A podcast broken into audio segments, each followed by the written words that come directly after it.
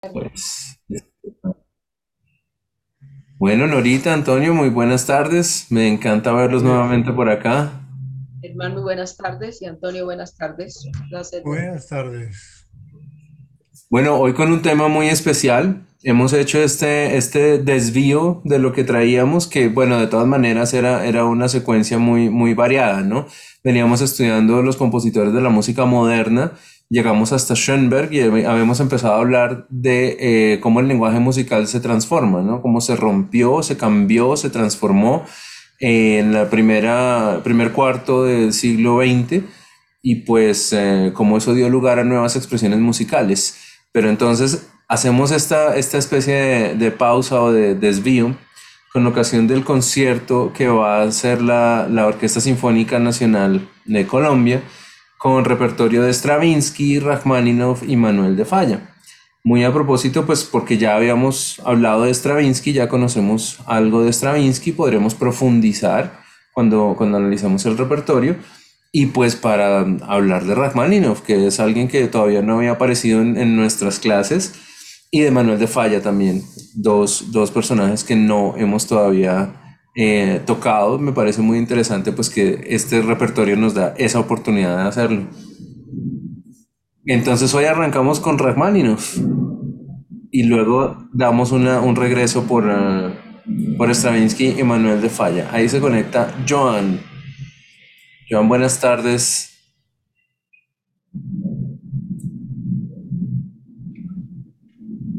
Aló, aló, ¿qué hubo, Joan? ¿Cómo estás? ¿Qué más? ¿Cómo vamos? Bien, bien todo.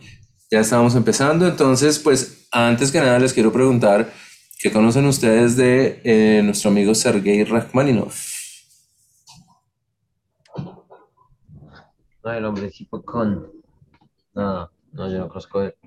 Bueno, tema nuevo entonces. Antonio, Un pianista tremendo, compositor, entre sí, moderno y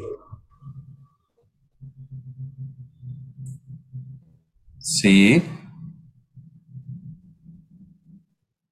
se congeló la señal un poco. Aló, aló. entre clásico y moderno. Sí, un- sí, es que se congeló un momento la señal y no te escuchamos lo primero que dijiste.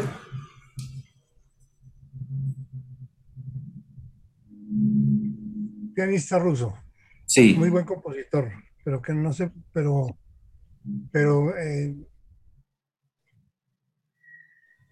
metido dentro del régimen, no se podía salir de ahí, que es lo muchos de los compositores rusos de esa época. sí, señor, alguien a quien le tocó la época de la Revolución Soviética y terminó saliendo. exactamente. Sí, vamos a ver un poco de eso en el, en el resumen biográfico, claro que sí. Norita, algo que tú hubieras escuchado de Sergei Rachmaninoff. Sí, escuché las, la, la, la, la, la dos, la OP, OP2, sí, y, y las que tú nos, nos enviaste. Me Oh, parece muy parecido, bueno, tiene influencia de Stravinsky, ¿no? Bastante. Y. está, ¿qué te digo? Suave en su composición, excelente me pareció. Eh, y, y se sale, entra dentro de los patrones de lo que hemos visto con, últimamente, ¿no? Claro que sí. Bueno, pues vamos a entrarle a nuestro personaje, Sergei Rachmaninoff, que como bien nos dice, nos dice Antonio, pues fue un pianista muy reconocido.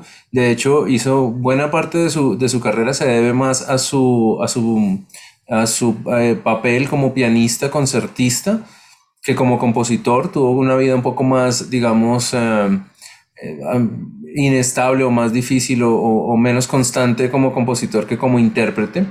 Pero pues es una persona que se desenvolvió en muchos campos, ¿no? Desde muy niño, eh, además hijo de músicos, de familia de músicos y militares, de hecho. Entonces, pues eh, metido en el tema de la música, formado en el Conservatorio de Moscú, como con una, una formación muy sólida. Y entonces, sobre todo como, como intérprete de piano, también ejecutando sus propias obras, pues hizo, hizo una gran carrera, ¿no? Eh, además, pues de los escritos, además de su papel como director de orquesta y pues su obra que es bien extensa de todas maneras, pero que como les digo, un poco menos, menos constante por razones de índole personal. Entonces, aquí vamos a, a conocer a un personaje bien, bien interesante. Eh, fíjense ustedes en las fechas, 1873, 1943, muy cerca de cumplir los 70 años, falleció. Em, nació en Rusia, pero murió en Estados Unidos porque le tocó justamente pues salir de Rusia en el momento de la, de la Revolución Soviética. Él es como de los testigos de todos los cambios que, que ocurrieron en la Unión Soviética pues en, eh, desde finales del siglo XIX hasta mediados del, siglo XX, ¿no? Em, vemos acá en este resumen cómo fue justamente en 1918 que salió de Rusia para establecerse en Estados Unidos. Aunque antes de, ir a Estados Unidos también hubo una etapa en que vivió en Alemania. Y después de eso, ya pues entonces terminó establecido en Estados Unidos eh, casi a punto de recibir la nacionalidad, cerca, o sea, muy cerca a la, fecha de su muerte, pero vivió y trabajó en los Estados Unidos, en donde también se encontró con otros exiliados y muchos de ellos rusos.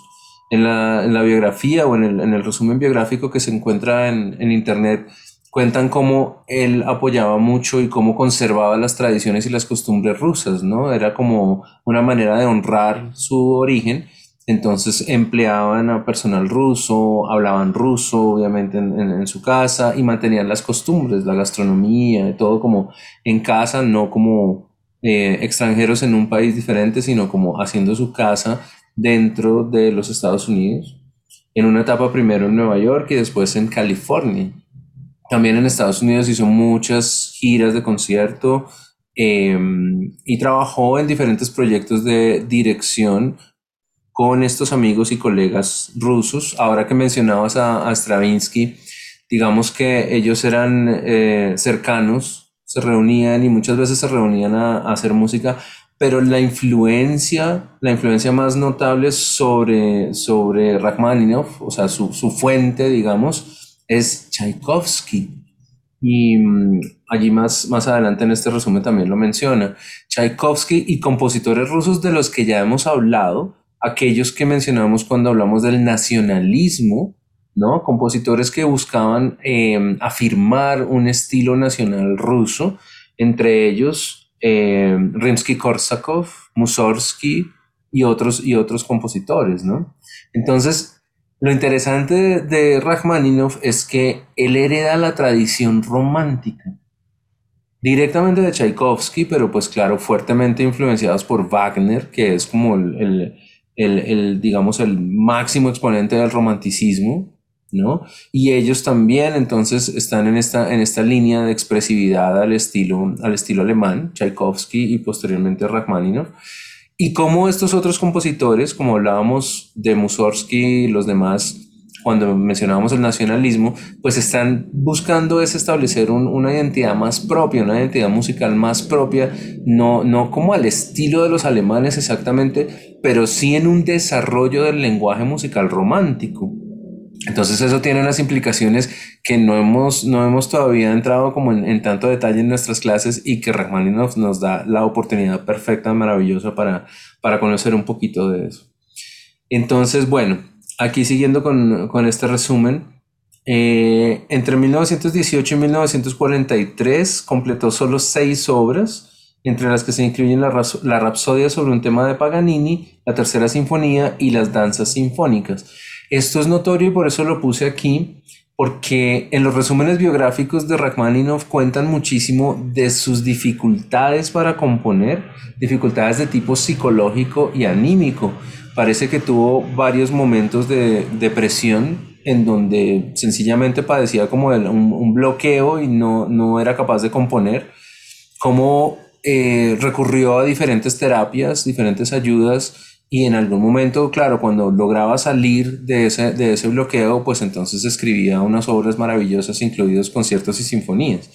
Hay una anécdota de su primera, su primera sinfonía que fue muy mal recibida y eso, pues según dicen, le causó un, fuerte impacto y lo, lo cohibió mucho de componer. Entonces pasaba como estos largos periodos en donde no escribía, pero luego tenía épocas en donde pues podía ser otra vez muy, muy prolífico escribiendo, ¿no? Entonces, este estilo que él desarrolla, el estilo melódico, expresivo, heredero de la tradición romántica, pues también tiene que ver con estos momentos de su vida en donde va teniendo ciertas, eh, digamos, experiencias en, eh, como compositor que, que o, lo animan o lo desaniman a, a, componer. Y aún así, pues a pesar de que no sea tan constante o tan prolífica, digamos, tan continua su actividad como compositor, eh, pues tiene un catálogo impresionantemente amplio. Más adelante lo, lo miramos, pero tiene obras para diferentes eh, eh, ensambles diferentes, de diferentes géneros y tiene obras grandes como sinfonías y conciertos. Pero como decíamos, pues más que todo su, su, actividad musical fue la de pianista y eso fue lo que le permitió vivir bien en Estados Unidos, ¿no? Como darse eh, una vida tranquila de clase media, media alta, con cierto nivel de propiedades y facilidades para viajar, como una, una tranquilidad y una estabilidad. Fue gracias más que todo a sus presentaciones que a sus obras eh, propias. Entonces, bueno, como pianista también se destacó porque incluía mucho el piano en sus composiciones y también porque él mismo lo interpretaba. Entonces, bueno, un personaje bien interesante y por la época entonces ya vemos que le tocó toda la crisis y la transformación de Rusia hacia la Unión Soviética y de Europa con la Primera y Segunda Guerras Mundiales, ¿no? Acá una selección del repertorio. Es muy difícil escoger el repertorio de, de Rachmaninoff. Hice simplemente como una, una muestra para que nos hagamos una idea del estilo y del, y del tipo de obras, porque hay unas que son extremadamente de, grandes, como de gran formato, ¿no? Con una gran orquesta.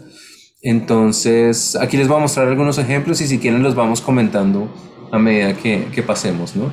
El primero, una obra de 1894 del Opus 12, o sea, no, no, es de las primeras, pero tampoco es muy avanzada. Si tiene, si el catálogo tiene, tiene un número muy grande, pues el Opus 12 es un, es un, digamos, como obras jóvenes, obras de, obras tempranas en la carrera de, compositor. El Capricho, ay, se nos fue. El Capricho Bohemio.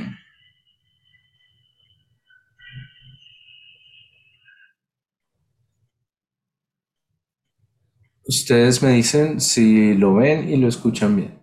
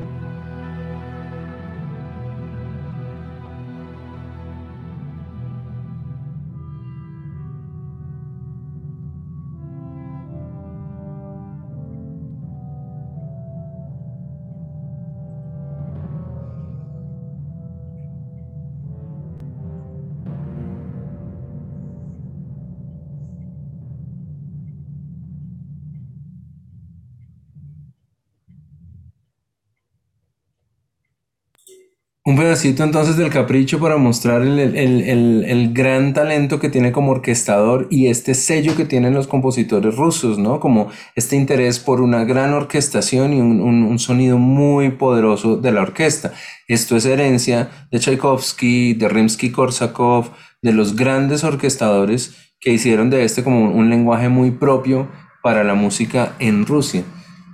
¿Qué piensan ustedes? ¿Cómo les parece?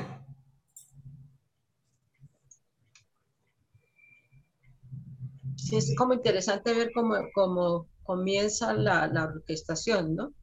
Eh, como muy suave al principio, con se oyen instrumentos como la trompeta y después el impacto de toda la orquesta, ¿no? En ese pedacito. Sí, como que no se espera uno la entrada de la gran orquesta y es porque ellos saben manejar muy bien la textura. Este es un concepto que tenemos que trabajar y que lo, lo vamos a aplicar en todos los estilos, en todas las épocas. Cuando hablamos de textura, pues en este caso con, con las grandes orquestaciones estamos hablando pues de el instrumento más complejo que puede haber, que es la orquesta, ¿no? Que es la reunión de todos los instrumentos, ¿no? Y cómo estos, eh, estos compositores en este tipo de obras sinfónicas pues logran desarrollarlo a su máximo esplendor, ¿no? Ahora un pedacito de la sinfonía número uno, que fue esta sinfonía tan, tan, tan duramente criticada y mal recibida. Hasta se dice que el director no estaba en condiciones de dirigirla, que por eso hubo como una serie de percances allí, pero que fue, que fue muy criticada y pues esto afectó mucho a, a Rachmaninoff, ¿no? Vamos a dejar también un pedacito del primer movimiento, pero para que se den ustedes una idea del tipo de obras y el estilo de composición de Rachmaninoff.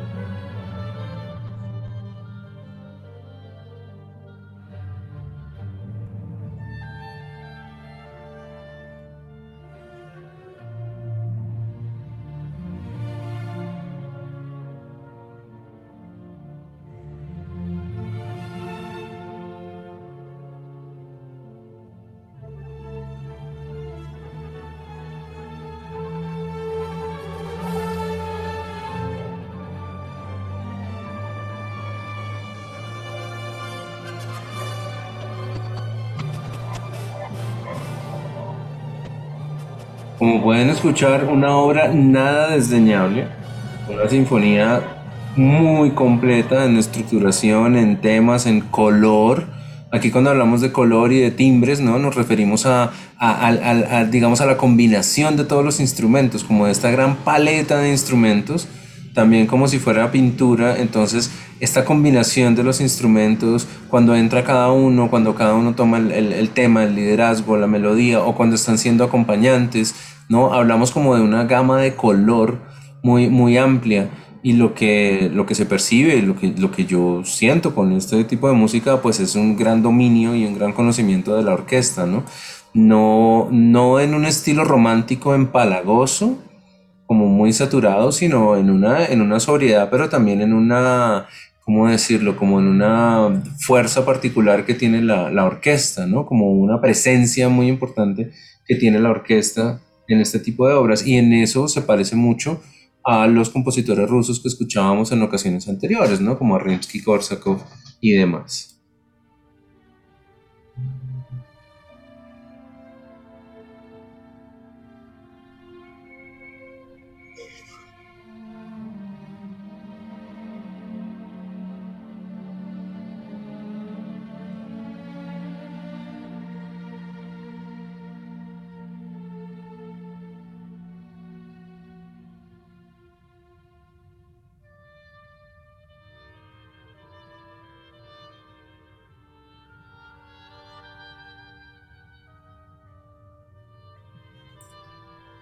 No sabría yo decir entonces por qué una obra de esta naturaleza pudo ser mal recibida, ¿no? Pero pues bueno, ya hemos dicho en otras ocasiones como a veces la reacción del público ante, ante lo novedoso también es como de, rechazo, ¿no? ¿Cómo la perciben ustedes? Precisa, eso era lo que tenía que preguntar, ¿qué hace que la haya sido como tan criticada en esa época? Tanto que pues eso afectó mucho a, a Sí, hasta donde pude leer y consultar, pues no fue un tema como de, que, fuera chocante, como hemos dicho, de, por ejemplo, la, consagración de la primavera de Stravinsky, que, chocaba con el, con el gusto, digamos. Parece que hubo líos en la interpretación, parece que, digamos, como que fue una, una mala secuencia de, acontecimientos, algo que le causó mala fama y, que fue tal vez un enfrentamiento personal entre algunos.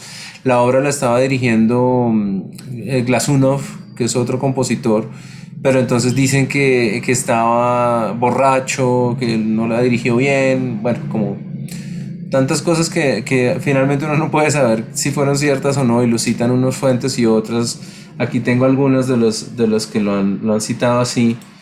¿No? Como este artículo del, Hollywood Bowl, que no sé si ahí lo pueden ver. Sí. Justamente, justamente por aquí dice acá, después de la, del desprecio que recibió su sinfonía número uno en su premiere en 1897, en una muy mala interpretación dirigida por un eh, supuestamente confirmado, ¿no? Por, porque se reportara que eh, Alexander Glasunov estaba borracho, ¿no? Entonces, pues llevó a que Rachmaninoff pues entrara en una depresión acerca de componer, ¿no? Como un fracaso muy grande. Y uno pensaría con el tiempo, pues después de escuchar las obras, como pues tuvo que ser muy fuerte lo que ocurrió allí y pudo ser de una índole personal y no, de, no por la obra como tal, ¿no es cierto? No sabemos, no tenemos mayor información de eso, sino como que la primera sinfonía quedó silenciada después y por mucho tiempo hasta que eh, Rachmaninoff aceptó, decidió o, dio el paso para componer una segunda. Y es muy conocida también la segunda en ese sentido. Entonces, pues, sin, sin más detalles, no, no, podría decirte como algo más, más concreto, pero es como lo que aparece en estos, en estos informes de que la primera sinfonía no, no le fue bien.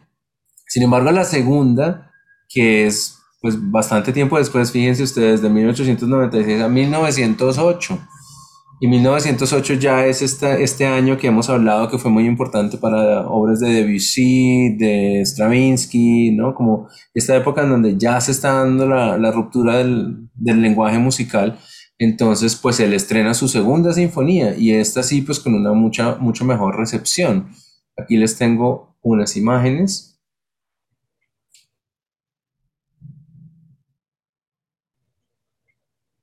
Además de una interpretación en vivo, muy interesante ver la, la orquesta interpretando la sinfonía.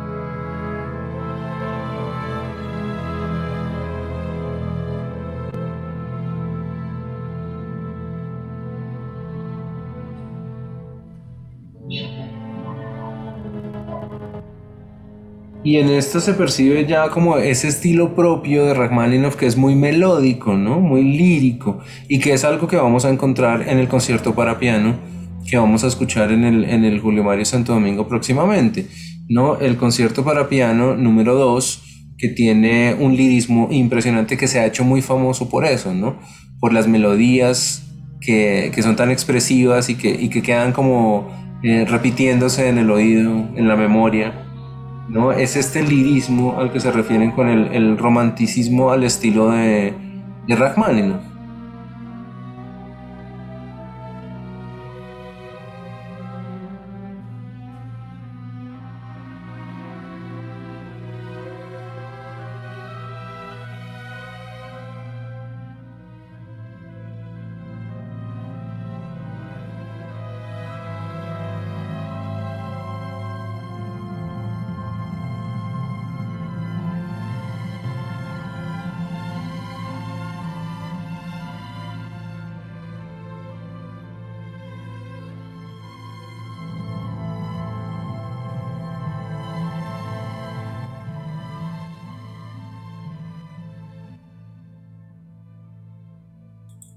Bueno, los, los vínculos a toda esta música quedan a su disposición para que puedan escuchar las obras completas, porque pues son obras bien extensas, apenas si alcanzamos a dar como una, una pequeña muestra y de pronto ustedes se animan después a, a, a verlas completas.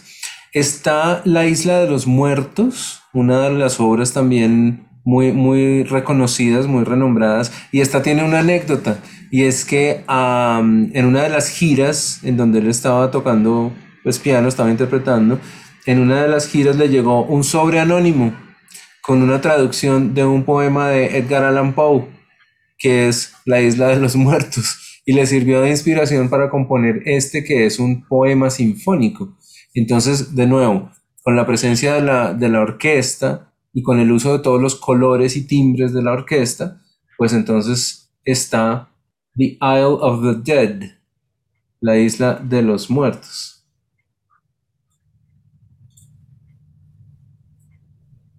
Como hemos dicho en, en ocasiones anteriores, un poema sinfónico, ¿no?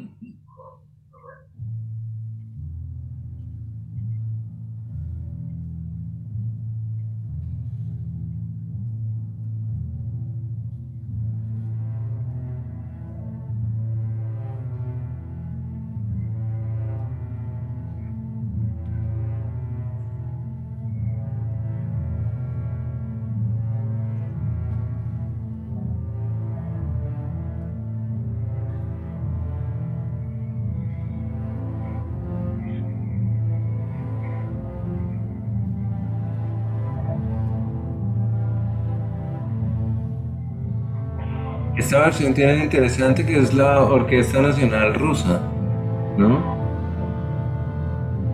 Y eso puede hacer que las versiones sean también particulares cuando se trata de autores rusos dirigidos por y tocados con orquestas propias, ¿no?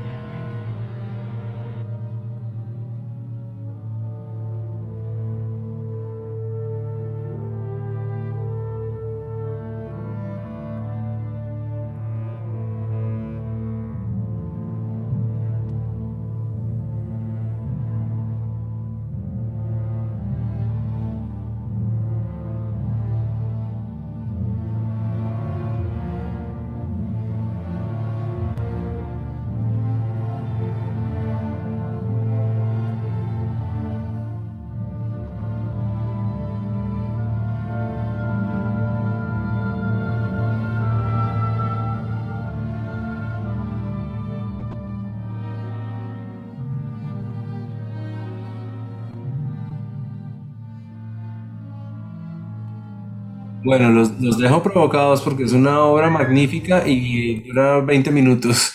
Entonces, pues ojalá para que la quieran escuchar después. Y en esta selección tengo también otra música. Antes de entrar al concierto para piano, pues está la música de cámara y está la música para piano solo.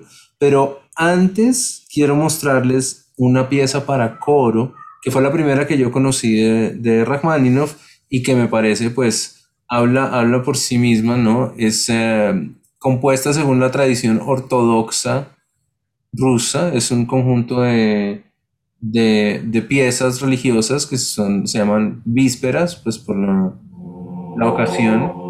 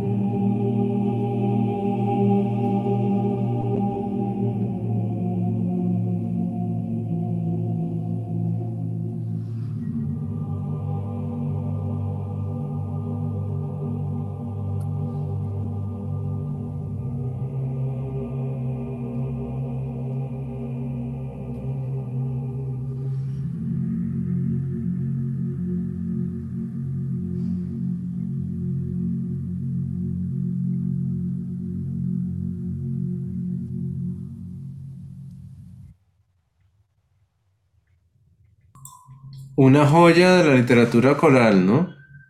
¿Cómo les pareció? Muy linda. Es impresionante. Y Las Vísperas es una colección de obras, no me acuerdo cuántas son, como 20. eh, bueno, en fin, de, de- que componen la, la- la gran obra. Y hay dos particularidades acá. Una, pues eh, Rachmaninoff era conocedor de la cultura ortodoxa, era pues era su religión también y también le- tuvo que tomar decisiones eh, a propósito de temas religiosos, ¿no? Por, por em, ciertas cosas que, que estaban, digamos, prohibidas o restringidas por, eh, por la, la iglesia ortodoxa. Pero es un conocedor y se le nota en la música, aplica muchas de las cosas en la música. Y lo otro es, es, es casi evidente, pero pues es, es muy impresionante cuando uno lo, lo percibe desde adentro, cuando uno está cantando, esto del lenguaje orquestal. Él trata el coro como la orquesta. Obviamente, quiero decir, se nota el pensamiento sinfónico, sabe aprovechar todos los recursos del coro. Además, porque en general los rusos y los eslavos tienen una particularidad y es que tienen entre sus voces la, la posibilidad de hacer bajos profundos. Hay una categoría de los bajos que se llama bajos profundos que pueden hacer unas notas muy graves y lo aprovechan al máximo. La música ortodoxa tiene esa característica de estar muy reforzada por los sonidos graves y eh, con ese tamaño de coro, además, pues es toda una experiencia cantar este tipo de repertorio en donde se sienten todos esos recursos. Entonces les dejo las vísperas también para que de pronto un día, eh, si se provocan, lo puedan escuchar completo. Es una maravilla. Y el otro gran aspecto de la música, de la música de Rachmaninoff es la música para piano, naturalmente, pues siendo el pianista, pero además por su manera de componer para el instrumento. Entonces aquí les dejo uno de los momentos musicales en mi menor.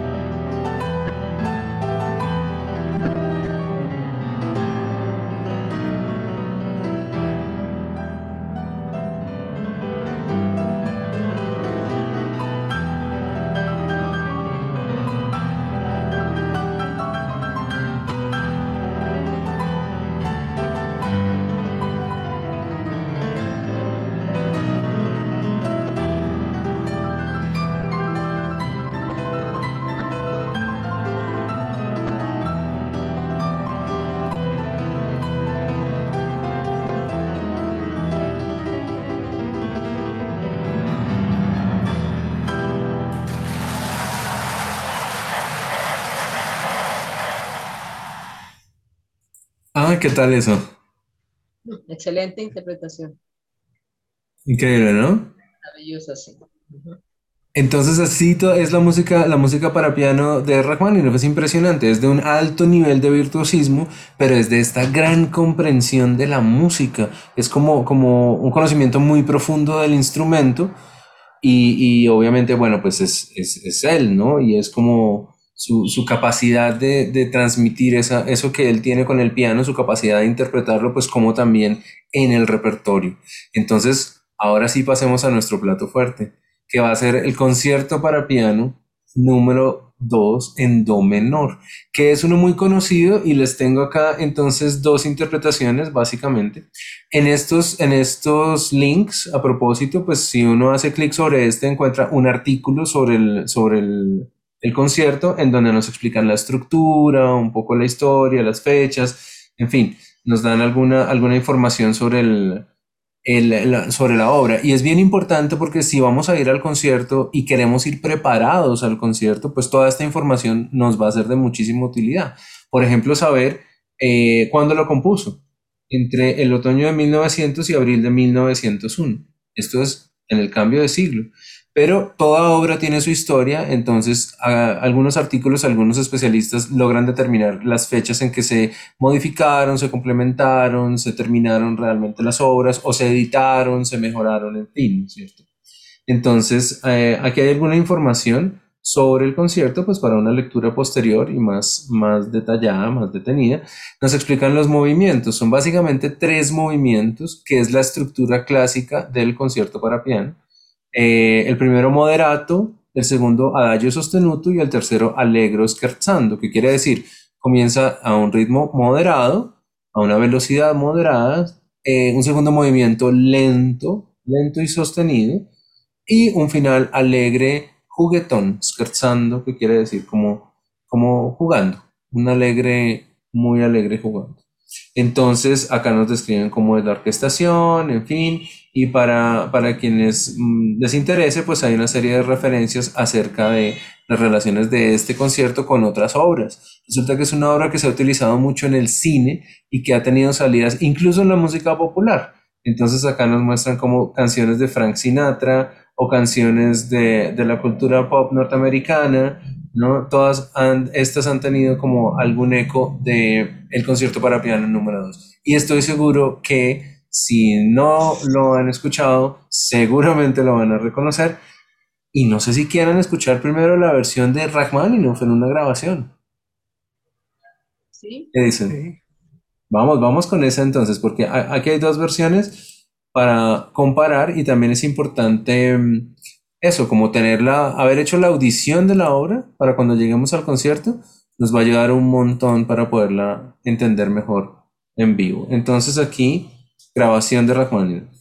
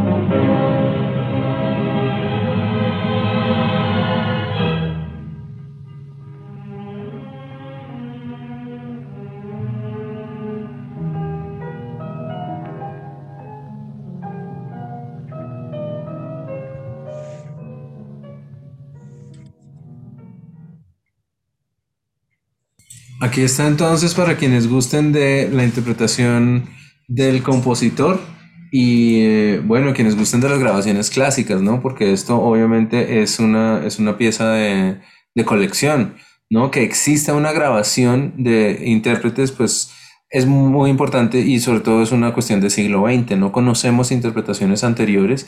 Si acaso lo que haya quedado grabado en, cilindros o o en, en, sí, en cilindros de cera básicamente a finales del siglo XIX, pero básicamente los avances tecnológicos del siglo XX nos han permitido esto, la maravilla de poder escucharlos y también de tener las entrevistas. Hay, hay entrevistas y hay una cantidad de información del mismo, del mismo Rachmaninoff contando su vida y sus cosas, ¿no?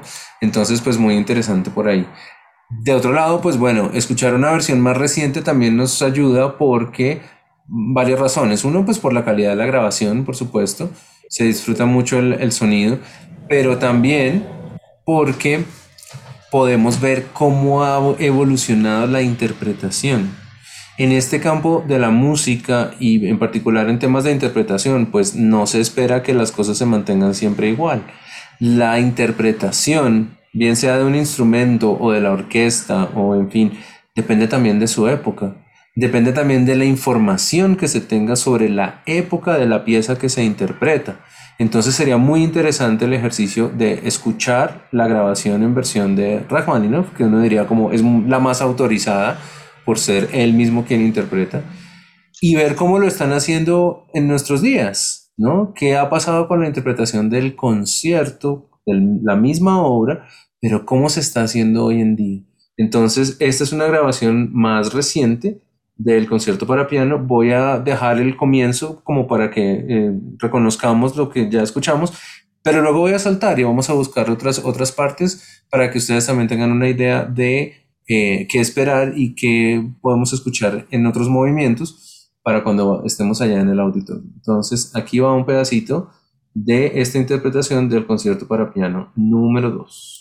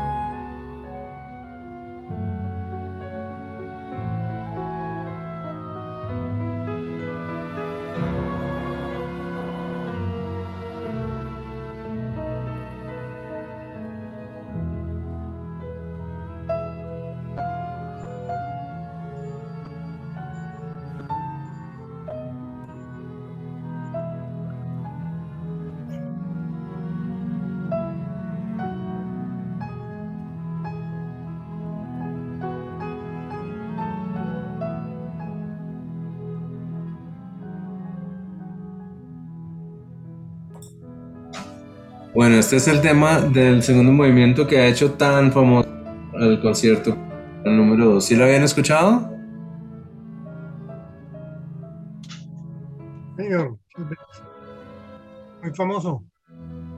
Es muy famoso y es el que toman para mucha de la, de la música popular, este, que el lirismo, ¿no? Porque es una, digamos, es un repertorio romántico, pero en un estilo muy particular, en un estilo muy clásico todavía, ¿no? Muy expresivo, muy lírico, muy sobrio también, y en algunos momentos también muy virtuoso.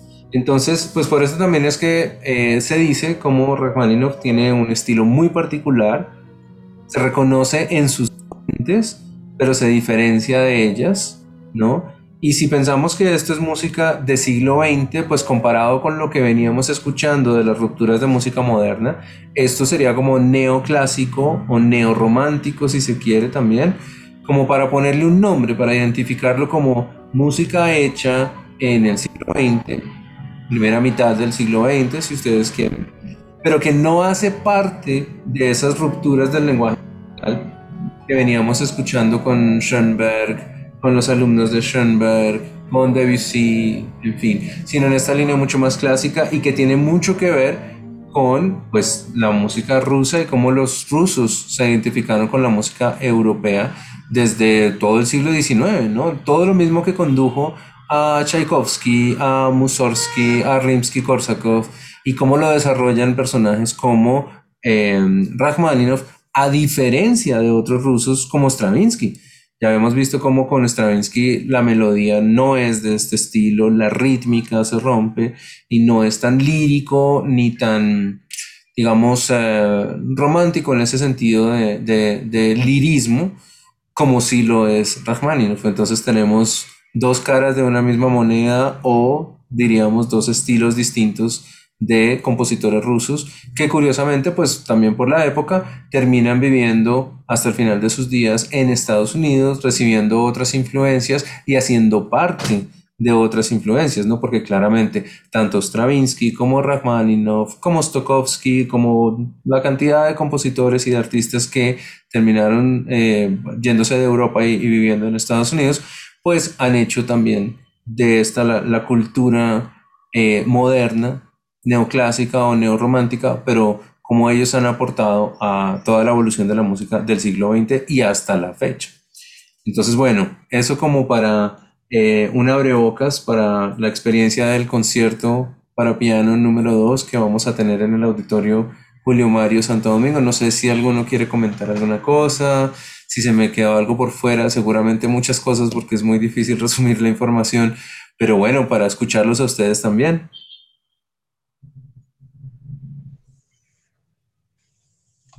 Es interesante ver cómo eh, los rusos de esta etapa, con Rimsky, con Bakov y con Rabin Ninov, eh, son, muy, son muy rusos. No dejan, su nacionalismo, bueno, pues es la época como del nacionalismo de, los, de la música rusa. Y mm, a pesar de, de, de esa simbiosis con al, casi todos terminaron en Estados Unidos, Entonces, sí, hay una influencia que lo hace ver a uno como, como apreciar ya lo que tú dices como sonidos como música que nos está llegando ya en el a finales del siglo XX y principios del XXI inclusive. Sí, hay una identidad, lo que tú dices es muy cierto, a veces es como, como difícil de explicarlo porque uno, uno tiende a hablar de los, de los estilos como de manera general, pero claro, hay algo que conecta a todos estos rusos. Y hay unos que se diferencian como Stravinsky, pero, pero sí, viene como una línea de, de romanticismo y de la orquestación, hay una fuerte tradición orquestal. Sí, y tal vez por los mismos cambios tan bruscos que hubo en Rusia eh, durante pues, la Primera Guerra Mundial y la Segunda Guerra Mundial, ¿no? que marcaron pues una división con lo que sucedía en el siglo XIX. Sí, sí y en Rusia es muy notorio porque en Rusia hubo censura a la estética. Se censuró el arte. Entonces los artistas no podían simplemente expresar a través de, su, de, sus obras porque había una intervención estatal, había una censura que los iba, los iba a poner en dificultades hasta de encarcelamiento o quién sabe si más. O sea, una situación muy difícil de censura estética. Entonces, em, hay un concepto que se desarrolla particularmente con, con los rusos y es el formalismo, porque entonces eh, prevalece la forma y la forma, digamos que contiene el, el, el mensaje artístico, pero se tiende a pensar en que es el, la, la, forma por, por, sí misma, ¿no? Como la forma por, por la forma y no porque esté expresando la, la situación de lo, de lo, que se está viviendo. Eh, a veces esa relación es difícil de encontrar o difícil de explicar y uno pensaría, pero ¿por qué siguieron haciendo música de cierta manera? Bueno, hay que preguntarle a, a Shostakovich, por ejemplo, que fue víctima y fue, y fue realmente coercionado por el sistema y aún así con su música logró expresar su rechazo a lo que estaba ocurriendo con el, con el totalitarismo, ¿no? Ese es un personaje que si lo vemos más adelante podríamos, podríamos mirarlo desde ahí también, desde cómo se vivió el tema político y la represión ahí. Pero sí hay algo que conecta a estos rusos. Antonio, no sé de pronto qué, qué, qué te queda, qué idea tienes, qué te gustó. Oh, es maravilloso, es una música muy rusa. Está muy sí. por, por Tchaikovsky. Sí. Se, se, me hace las partes melódicas de Tchaikovsky es supremamente melódico. Eh, Rachmaninoff las, las importa. En sí. Este movimiento que estamos oyendo es puro Tchaikovsky. Sí, señor, es supremamente lírico. Ahí está la continuidad, claro que sí. Y bueno, la, la gran variedad, ¿no? Porque incluso... El, no, magnífica. Y es magnífico porque el repertorio, por ejemplo, el de, el de Rachmaninoff es tan amplio que incluye la música de cámara y la música para piano, pero alcanza uno a ver esa herencia, ¿no? De los rusos, esa identidad de los rusos, ¿no? Y si uno tiene el gusto por la música sinfónica, pues estos son, eh, es un deleite escucharlos, ¿no es cierto? Los, a los compositores rusos. Joan, ¿con qué te quedas? Sí, señor. Con una curiosidad enorme a ver si logro ir al concierto. ojalá, ojalá, córrele porque esas boletas seguro se van a agotar. Sí, estoy viendo, pues, no sé, para ir acompañado y cómo organizo los horarios del trabajo y eso. Vale, ojalá, ojalá pudieras. Y de todas maneras, ahí están los links y de todas maneras puedes escuchar la música de Rachmaninoff siempre. Gracias. Bueno, pues entonces eso teníamos para hoy a Rachmaninoff. La próxima esperamos hacer una pasadita sobre Manuel de Falla y después profundizaremos en El pájaro de fuego, que es la obra que van a presentar de Stravinsky. Y con eso nos preparamos con suficiente antelación para ir a este, este maravilloso concierto que va a dar la Sinfónica. Ok. Ok. Uh -huh. Bueno, entonces, Norita, ¿con qué te quedas? Muy interesante. De una cosa que es como la, la unidad de, de los, de, de, todos estos compositores y rusos, eh, el ayudarse mutuamente, ¿no? Entonces, por Sí. ejemplo, Ramishnik, ¿no? Que tuvo tantos problemas de depresión, siempre, siempre estaban ellos como pendientes de, de, de sacarlo adelante, ¿no? En muchas de sus, de, de sus Sí. momentos tan, tan difíciles que tuvo, ¿no? Y Claro, su amor hacia, la, hacia, hacia Rusia, ¿no? A pesar de, de cuando Ramisninov llegó a, a, a, su, a su finca, allá se la habían destruido y él la constru- reconstruyó y prometió no volver nunca porque le dio como mucho dolor ver que la habían acabado y no quería volverla a ver así. Entonces ese, esa comunidad, ese sentimiento que tienen los rusos, que se ve también en la literatura, ¿no? Muchísimo. sí. Y los rusos en el exilio, ¿no? Porque ellos van a compartir y van a vivir la experiencia del exilio por razón de toda la situación pues que se vivió. Sí. Entonces, bueno, eso es una información muy importante con la que nos quedamos también, entender el contexto, la historia y las relaciones y así vamos aprendiendo un poquito más de la cultura rusa y de la, y de la música de, de la tradición occidental. y del humanismo, ¿no? Que tienen, porque uno no, no, tiene una percepción de Rusia muy diferente a la que Muy diferente. la música y la literatura, ¿no? Así es, así es. Bueno, ya ves, Rachmaninoff nos da esa oportunidad, posteriormente Stravinsky también. Y yo espero verlos el próximo jueves entonces y, mm, y seguiremos con Manuel de Falla para preparar nuestra audición de concierto. Ok. Sí. Bueno, Germán, muchísimas gracias. No, encantado. Gracias a ustedes por venir. Ok. Giovanni y Antonio, un saludo especial y nos veremos dentro de ocho días. Bonita Gracias. tarde, que estén muy bien todos. Muchas gracias, Germán. Muchas gracias, Antonio. Feliz noche. Norita, cuídate mucho. También, sí, feliz noche. Bueno, un abrazo, Joan. Gracias igual. Que descansen. Gracias. Buenas noches.